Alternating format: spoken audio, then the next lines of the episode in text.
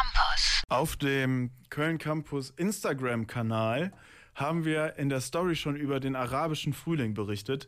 Im Jahr 2010 löste Mohamed Bouazizi mit seinem öffentlichen Suizid große Proteste in Tunesien aus. Es geht um Korruption, Behördenwillkür, wirtschaftliche Ungerechtigkeiten und vieles mehr. Probleme, mit denen nicht nur Tunesien, sondern auch andere Länder der arabischen Welt zu kämpfen hatten.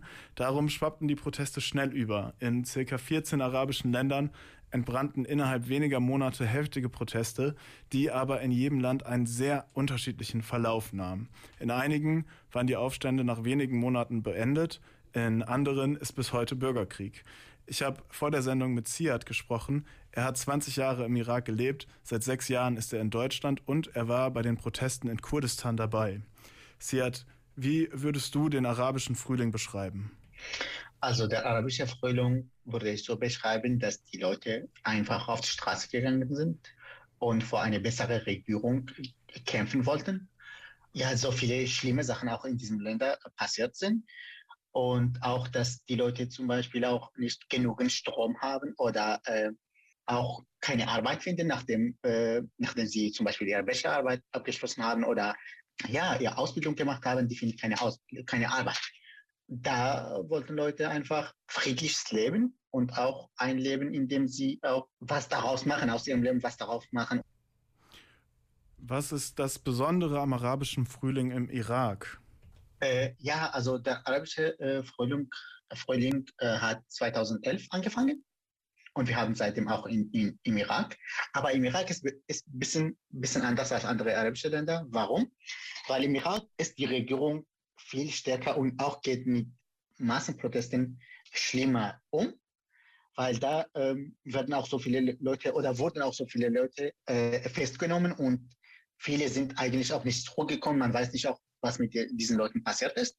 Hunderte oder bis Tausende Leute auch wurden auch äh, äh verletzt und auch äh, viele getötet sogar.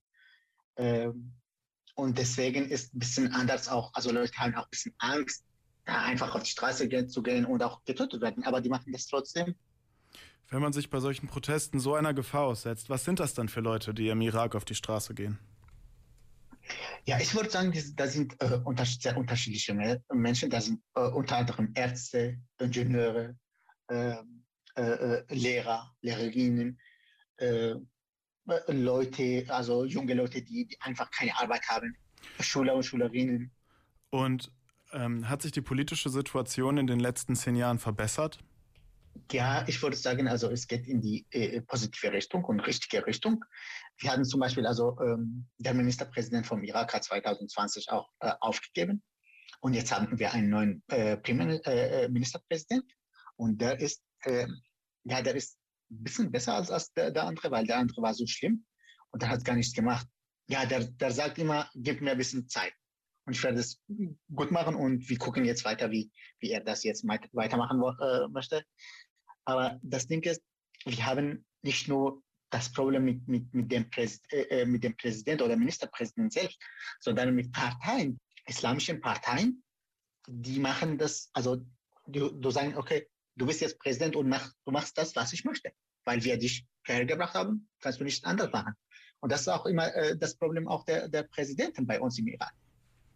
Also gibt es noch genug Anlässe für weitere Proteste, oder? Also wir, wir leben jetzt in 2021 und die Leute haben auch äh, äh, nicht mehr richtig Strom. Äh, äh kein, kein reines Wasser, äh, keine Arbeit finden, finden die. Ähm, äh, man hat immer noch Angst, einfach in, den, in die Hauptstadt zu gehen, also in Bagdad zu besuchen. Und stell dir mal vor, man lebt im Irak. Ich habe auch 20 Jahre im Irak gelebt und ich habe noch nie Bagdad gesehen. Warum? Weil es immer gefährlich war. Also es wird aktuell noch äh, demonstriert im Irak? Es hat auch wieder angefangen 2019, äh, Oktober 2019, bis wir die Corona äh, hatten und dass die Leute einfach nicht mehr, äh, also wegen äh, gesundheitlichen Gründen nicht auf die Straße gehen konnten.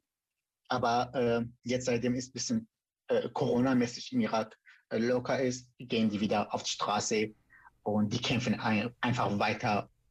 Vielen Dank, Siad, für diese spannenden Einblicke. www.kölncampus.com www